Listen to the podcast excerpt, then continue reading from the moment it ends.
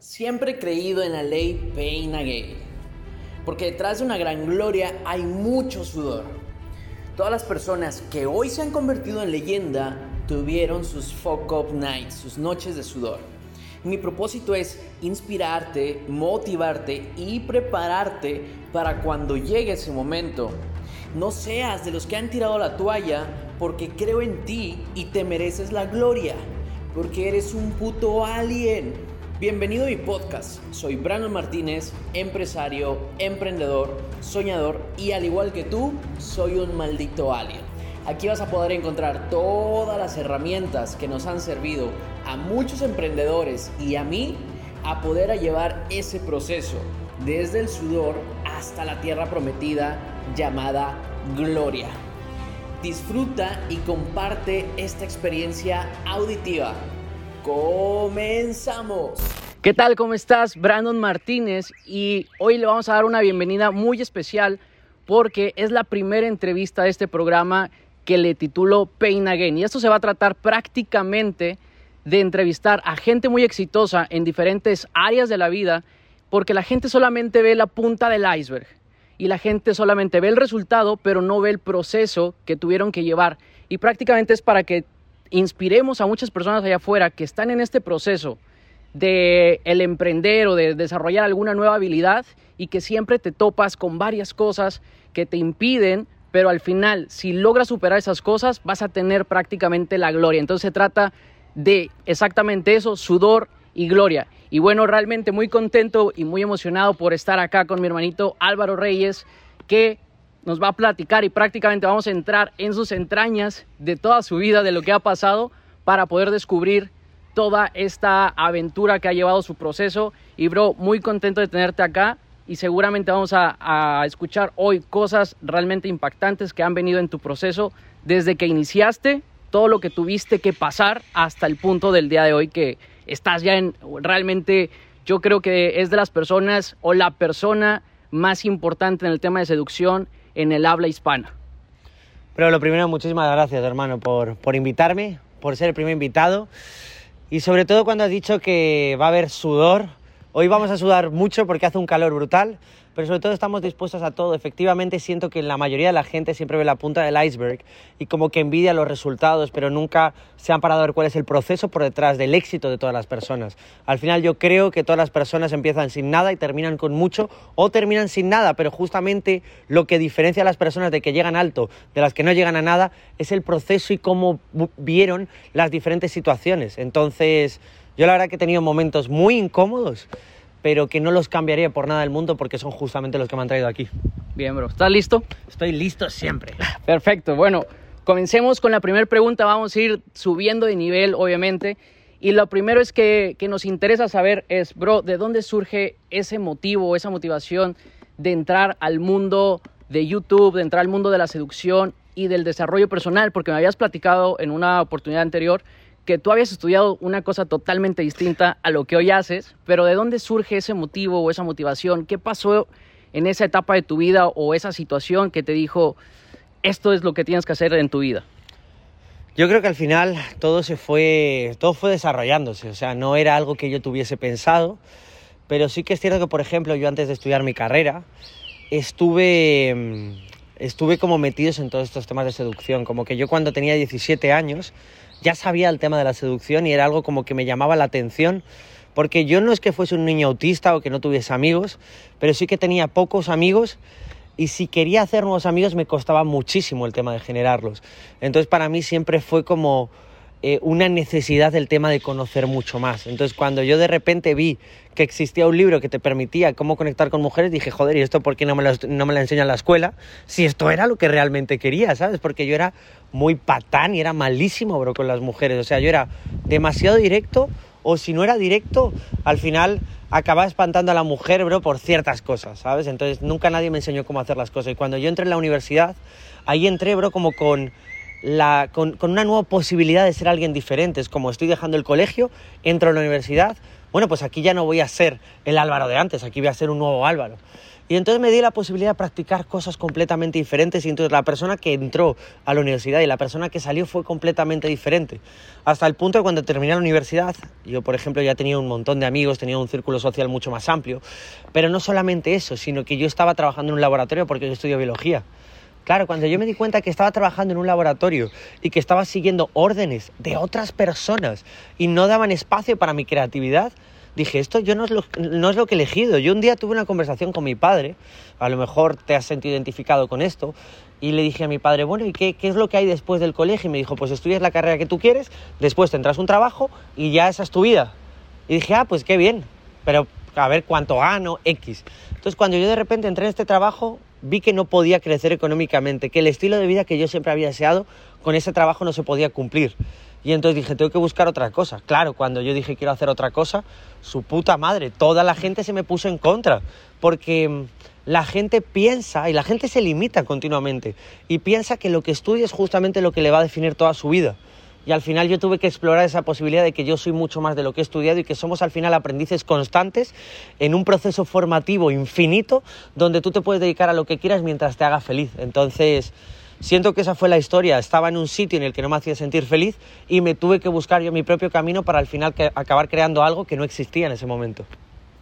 Pero pasa algo muy gracioso aquí en México y yo creo que esto es a nivel general, que las personas a veces estudian algo porque creen que ahí van a ganar dinero. Exacto. ¿no? Y no te gusta, ni siquiera te identificas, ni es tu esencia, pero dices, me voy a estudiar esto. Y a mí me pasó en, en su momento y dije, eh, yo estudié negocios internacionales, pero yo dije, quiero estudiar algo que me dé el estilo de vida que yo quiero.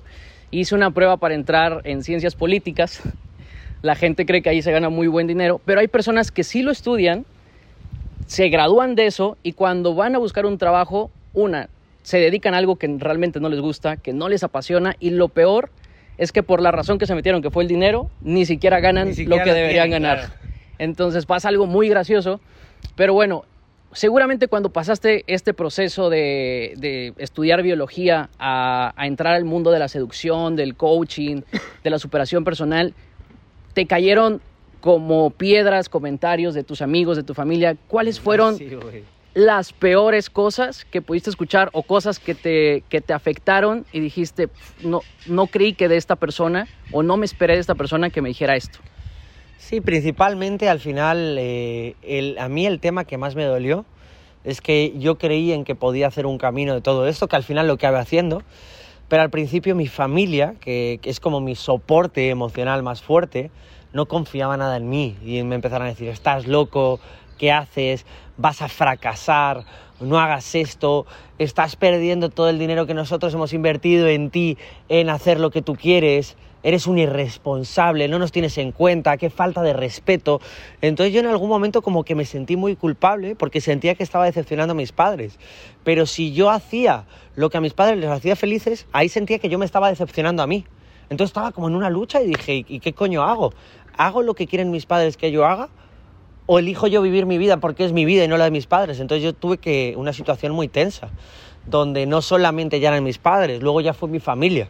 ¿sabes? Y mi familia me empezó a decir, oye, y cuando me pregunten mis amigas a qué te dedicas, ¿qué le digo? Y digo, pues lo que me, a lo que me dedico, que me dedico a la seducción y que me dedico a las habilidades sociales. Ay, pero eso suena muy feo, no, eso te suena muy feo a ti. Entonces como que toda la gente, de repente, todo el amor que recibía por estar haciendo una carrera que no me llenaba, se llenó de odio hacia mí por estar haciendo algo que de momento no me daba dinero, pero sí que me hacía feliz. Entonces digo, joder, haciendo lo que el resto quiere les hago felices, pero a mí me hago infeliz. Entonces como que tenía una, una puta crisis brutal.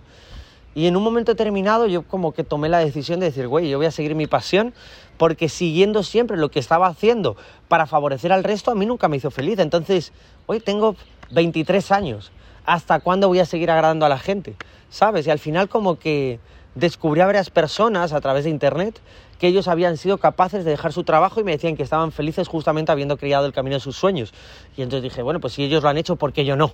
¿Sabes? Entonces como que me empoderé. Fue un camino lento, donde tuve un montón de discusiones, donde tuve un montón de obstáculos. No es fácil empezar desde cero, porque primero, cuando tú empiezas una innovación, la gente te critica, güey. O sea, cuando la gente no entiende lo que haces, directamente ni mira tu trabajo, ni lo escucha, ni lo observa, solamente te critica, en plan, estás loco, como una manera de manifestar su envidia. Pero yo en un momento como llegué a decir, joder, lo que estoy haciendo es feliz a la gente, cuando mi verdadera motivación era inspirar a la gente. Entonces pasó eso. Primero me odiaron, luego después se callaron, luego después me siguieron y luego después me alabaron. Pero ha sido un proceso de 10 años hasta que por fin puedo decir que tengo un montón de gente que me sigue, que me admira y que a cada sitio que voy paga por ello. Pero al principio ni confiaban, ni pagaban, ni solo criticaban. Entonces fueron dos años de estar escuchando mierda, pero a pesar de la mierda que había, yo decía, pues la limpio y sigo yo haciendo mi camino, ¿sabes? Totalmente, bro.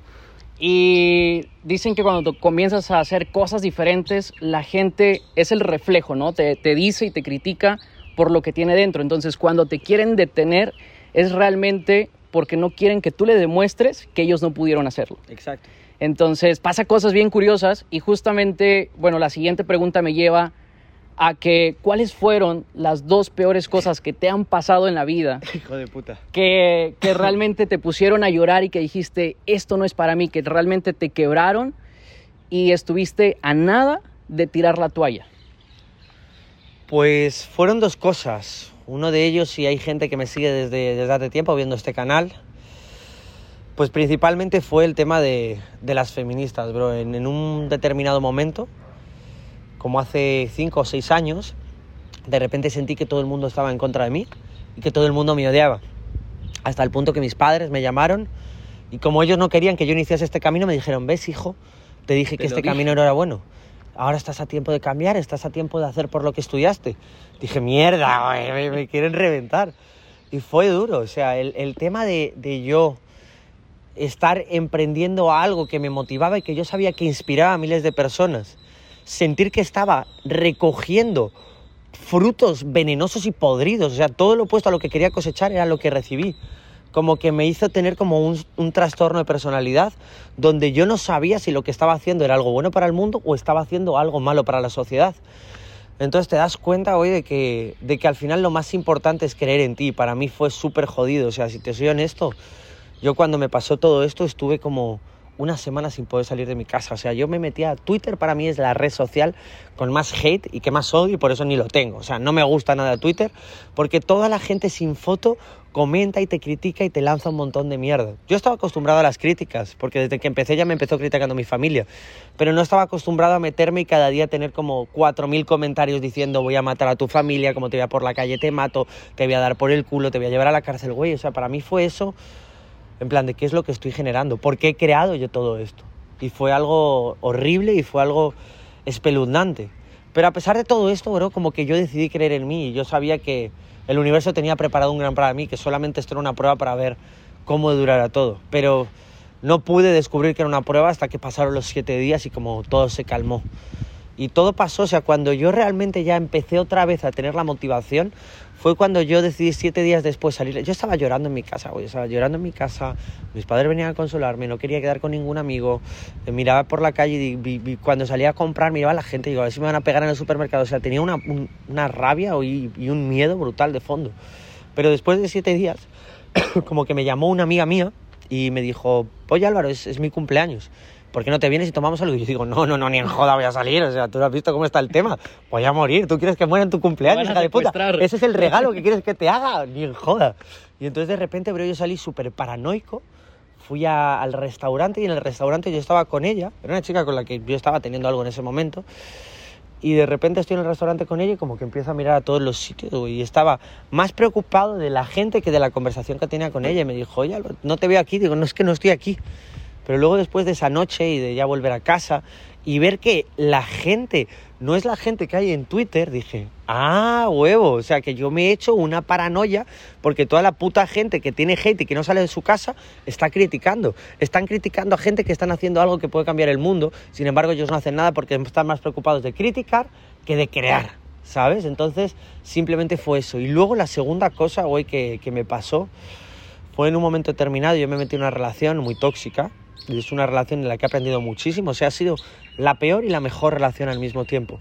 Pero me di cuenta de que eh, en un momento determinado yo me sentía tan solo y tan falto de cariño, o sea, yo realmente la seducción la empecé porque me sentía súper escaso, no me sentía absolutamente nada abundante.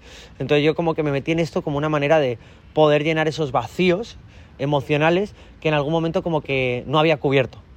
Y entonces de repente como que yo empecé a nutrir como ese vacío a través de relaciones y relaciones y relaciones y relaciones y me di cuenta de que nada lo llenaba. Entonces yo me metí en una relación donde me sentía súper vacío y cuando encontré una persona de la que supuestamente yo creía que estaba enamorado, hasta el día de hoy no sé si era amor, era obsesión o era simplemente llenar un vacío. O sea, yo siento que era parte de amor, o sea, porque yo la sigo teniendo cariño a pesar de que no estoy conmigo pero me di cuenta, bro, de que me volqué tanto en ella por el vacío que yo tenía emocionalmente y la necesidad que yo tenía de rellenarlo de fuera, que, bro, de repente una cuenta de 50 mil dólares, bro, en cuatro meses estaba en mil. O sea, yo dejé de trabajar, dejé casi de publicar vídeos, centré todo absolutamente en complacerla a ella.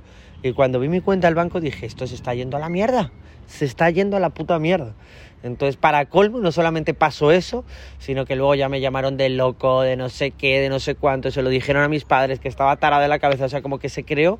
Yo estaba tan mal por dentro que acabé atrayendo una persona que tenía ese mismo miedo a la soledad. Entonces, en cuanto yo me quise separar de ella, se, se fue toda la mierda, literal. Entonces, para mí han sido dos momentos jodidos de los cuales he aprendido. Del primero, aprendí que lo que pasa en Internet no es lo que pasa en la vida real. Y que la gente principalmente te critica por los miedos que ellos tienen y por su visión que tienen de la vida. Entonces, cuando una persona te critica, cuando Juan habla de Pedro, dice más de Juan que de Pedro, ¿sabes? O sea, literal. Y luego lo segundo, lo que aprendí es que no hay persona más valiosa que tú.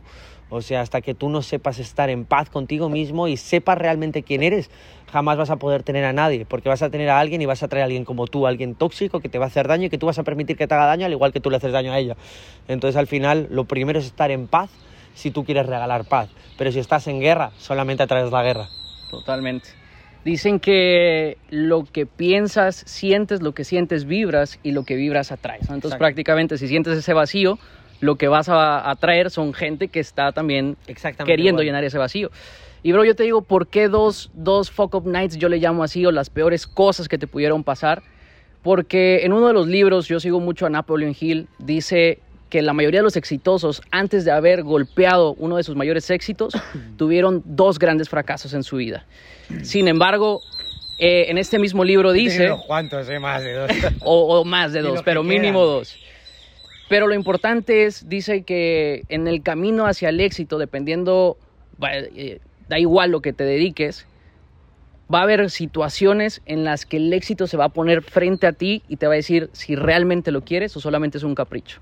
Y te pone por eso esos objetivos para que tú demuestres que no solamente es un capricho, sino que realmente estás obsesionado y lo deseas tanto.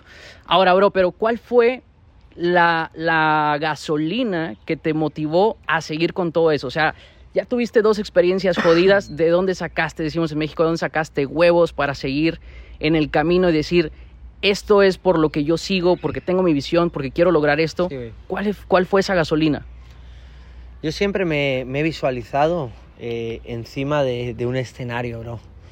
Y mi sueño, bro, es poder llenar un estadio eh, con 50.000 personas compartiendo escenario con gente grande y poderosa y grandes amigos míos. E incluso mi sueño, bro, está en, impactar a un billón de personas, ¿sabes? O sea, como que al final tengo un sueño tan grande que siento que si no paso las pruebas que me está poniendo la vida, no lo voy a cumplir. Y voy a estar decepcionándome a mí y decepcionando a un montón de personas que realmente necesitan escuchar mi mensaje. Entonces al final lo que me levantó, lo que me levantó, si te soy honesto, fíjate lo que fue, ahora que caigo. Me odiaba tanta gente que lo que me levantó fue, voy a callar la puta boca a todos, hijos de puta. Estáis hablando mierda de mí porque me queréis ver abajo y me vais a ver bien arriba, ¿sabes? Entonces, justamente ese, ese como odio que me tuvieron a mí, que desencadenó tanto odio en mí, como que lo utilicé de una manera constructiva, ¿sabes? Entonces como que a través de ahí como que yo tenía un sueño, pero el yo querer demostrar al resto lo que valía e incluso demostrarme a mí lo que valía, hizo que todo lo que yo pensaba que iba a ser un sueño cada vez lo tuviese muchísimo más claro. Entonces, bro, como que empecé a dibujar absolutamente todo lo que yo quería, empecé a describirlo y, bro, en mi ordenador tengo una carpeta que es lista de sueños y entonces en esa carpeta tengo como 10 imágenes de quién quiero que sean mis amigos y mi círculo de influencia, de cuál es la casa que quiero tener, dónde la quiero tener, cuánto dinero quiero tener en el banco, a cuántas personas quiero ayudar, dónde quiero dar mi mejor conferencia, todo, cómo quiero que sea mi, mi mujer y madre de mis hijos, o sea, pa, tengo todo ahí. No digo que vaya a ser 100% real, pero al final siento que cuando tú lo visualizas y tienes algo claro, desde ahí como que tu cerebro empieza en una dirección. Y la dirección se puede modificar, pero lo importante es tener una dirección. ¿Sabes? Entonces cuando todo el mundo me quería ver abajo, yo cuando toqué fondo es cuando me impulsé y dije, ok, aquí me vais a ver, cabrones, me vais a ver ahí arriba y todos los que os reíais en algún momento me vais a acabar adorando, ¿sabes? Entonces al principio fue como la motivación fue desde el ego, ¿sabes? Ahora que lo veo, ya no es tanto desde el ego, ya es desde el amor, porque antes yo era incapaz de ver con amor a la gente que me criticaba, no tenía esa conciencia. Sin embargo, ahora la gente que me critica la veo con compasión, ¿sabes? En plan de, bueno, qué pena, ya aprenderás todo. Al final yo creo que la vida es sabia y te va dando justamente las lecciones que tú necesitas. Entonces ego siempre vamos a tener. Lo importante es localizarlo y sobre todo que te ayude a empoderarte a hacer algo bueno, ¿sabes? Y no a destruir. Bien, bro, esas personas, pues los famosos haters y todos estos, yo les llamo que son fans confundidos, ¿no? Al final siempre están al pendiente de ti. Había una frase de Tai López, es, joder, voy a tener que, publicar todavía muchas más cosas porque ya todos mis haters se han convertido en, fans. ¿Dónde están los haters? Totalmente. Y yo, yo sigo también mucho a una persona que es Elon Musk. Y esta persona dice para que alcances el punto de la feliciplina, que es un concepto que, que él crea, dice que te busques un problema de la humanidad. En el caso que ahorita acabo de escuchar es bro, quiero impactar a un billón de personas. O sea, el sueño es tan grande y dice esta eh, Elon Musk que te busques un problema de la humanidad para que tus problemas personales pasen a ser nada. Entonces él quiere llevar a personajes, a personas de la Tierra a la luna de vacaciones. Entonces tiene un problema tan grande que si lo deja su novia, bro, es como... no es nada, me da igual. Si se, si se le cae el celular y se descompone, es como, me da igual. Mi problema es cómo llevar personas a la luna. Entonces, eh, precisamente ese es el concepto de feliciplina, de tener un sueño tan grande que tus problemas se vuelvan demasiado pequeños. Ahora, ya que pasamos este proceso de dolor, este proceso de lo peor que te, tocó vivir, las fuck up nights, ¿cuál ha sido tus grandes momentos de gloria? Es decir, ya pasé esto, ya estuve en la mierda tirado, estuve a punto de tirar la toalla, sin embargo, la, la, recompensa ha sido esta? ¿Cuál crees que ha sido más... la pena. sí, totalmente, que digas, gracias a esto que aguanté, he podido disfrutar esto y esta es la gloria que estoy disfrutando. Sí, güey. Eh, al final creo que el momento más feliz eh, que me ha hecho en la vida, bro, es el tema de, de poder tener ahora mismo una buenísima relación con mi familia, ¿sabes? O sea, yo he sido una persona que no tuve nunca una buena relación. Encima sentía que no me apoyaban, sentía que no me querían.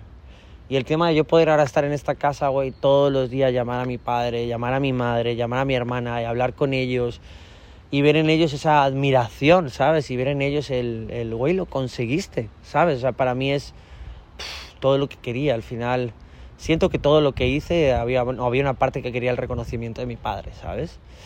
Pero cuando yo dejé de competir contra él para demostrárselo y empecé yo solamente a hacer las cosas por mí, desde ahí como que empecé a tener el reconocimiento y, el poder ver a llegar y abrazarles a ellos, güey, llorar de alegría, bro, y estar con ellos, o siento que no hay nada más increíble, bro, que el poder respirar la paz en tu propia casa cuando llegas. Entonces para mí dije, por esto mereció la pena, porque si hubiese hecho lo que ellos me dijeron, aunque no fuese correcto, ¿sabes? En, ese momento yo no sé dónde habría acabado, pero siento que no me hacía feliz. Siento que eso no habría mejorado la relación, sino que lo hubiese empeorado porque yo me hubiese convertido en una persona infeliz. Pero al yo poder hacer lo que yo quería y verme ellos feliz y verme ellos progresando, como que acabaron cambiando y me acabaron acompañando. Y en vez de enemigos se convirtieron en amigos. Entonces para mí eso ha sido, ha sido increíble. Y luego, bro, también el tema de, de la primera vez que yo di una conferencia, por primera vez hace como cuatro años que yo organicé bajo mi empresa, creé un evento que se llamaba el Seduction Date en Perú. Y el poder congregar a mil personas en un evento bajo, bajo mi marca fue como, wow, ¿quién diría esto cuando me criticaron las feministas estaba dando conferencias para 20 personas? Ahora estoy con mil personas, qué increíble, mujeres viéndome, madre, madres pidiéndome autógrafos para sus hijos, ¿sabes? Mujeres viniendo a verme. ¿Sabes? Para mí fue como, wow, por esto mereció la pena. Porque lo que la sociedad no quería que existiese por los miedos que tenían, al final acabó dándome el reconocimiento de lo que estaba haciendo, era algo bueno y que estaba impactando. Entonces el, el ver esa alegría, el ver esa, bro, el, el, poder yo tener un alumno que era tartamudo y de repente como a los tres días de curso que no fuese tartamudo y que perdiese la tartamudez, brutal. El poder encontrarme con personas que después de, de, de, seguirme y de estar conmigo y trabajando conmigo, fueron capaces de dejar sus trabajos convencionales para dedicarse a lo que re, realmente le gustaban y tener la vida de sus sueños. Fue espectacular. El tema también de, güey, de yo tener citas con, con mujeres que tenían problemas. Y, ya no solamente buscar el tener sexo con ellas, sino el buscar conectar con ellas y ayudarles. Y que esas mujeres a lo largo de la vida o, o, como años después me digan, esa conversación que tuvimos en ese momento mereció la pena, estoy teniendo mi emprendimiento. Güey, es brutal, ¿sabes? Entonces yo siento que al final todos tenemos que crear eh, un impacto positivo en el mundo. De alguna otra manera da igual, tú llegarás a unas personas, yo llegaré a otras. Por eso estamos compartiendo audiencia. Pero lo importante es que cuando la gente está contigo y después de estar sin ti, su vida mejora, eso significa que todo mereció la pena. Con que una persona aprenda a hacer algo diferente y su vida mejore, ya todo mereció la pena, paso a paso. Con eso prácticamente trasciendes. Y yo creo que otra de las glorias eh, intrínsecas es de esas personas que te dijeron, no lo vas a lograr, no es para ti, tú no puedes, que ahora digan cómo te conocieron, incluso que cuenten la gente, historia, ¿no? Incluso que hay gente que está trabajando conmigo que en su momento me criticó y me puso en redes sociales hasta el culo. Esa es otra de las pero, glorias. Claro, pero luego después de, de criticarme y darse cinco minutos para ver el contenido y darse cuenta que lo que decían era una pura manipulación de los medios para joder, porque es lo único que vende, entonces te das cuenta de que, wow, hay gente, hay gente que puede cambiar de opinión, ¿sabes? Y sobre todo no te creas lo, lo, que hay en los medios de comunicación porque lo que hay en los medios de comunicación es pura mierda. Hay un montón de gente arriba que solamente te pone la información que les interesa para meterte miedo. Y al final el miedo genera control y te controla a través del miedo. Entonces, elimina la mierda de por medio y solamente céntrate en leer y seguir a las personas que tienen los resultados que tú quieres tener. ¿De qué te sirve leer un periodista que lo único que está haciendo es eh, documentar ciertas cosas y manipular la información para crear más visitas? Bro, sigue a personas con éxito. Elon Musk, como él ha hablado, bro, es una persona que tiene éxito abrumador. Sigue a personas que tengan los resultados que tú tienes y solamente haz caso a eso. De hecho, si no tienes que mirar eh, los medios de comunicación, ni los mires. De lo importante te vas a acabar enterando y te lo van a acabar diciendo.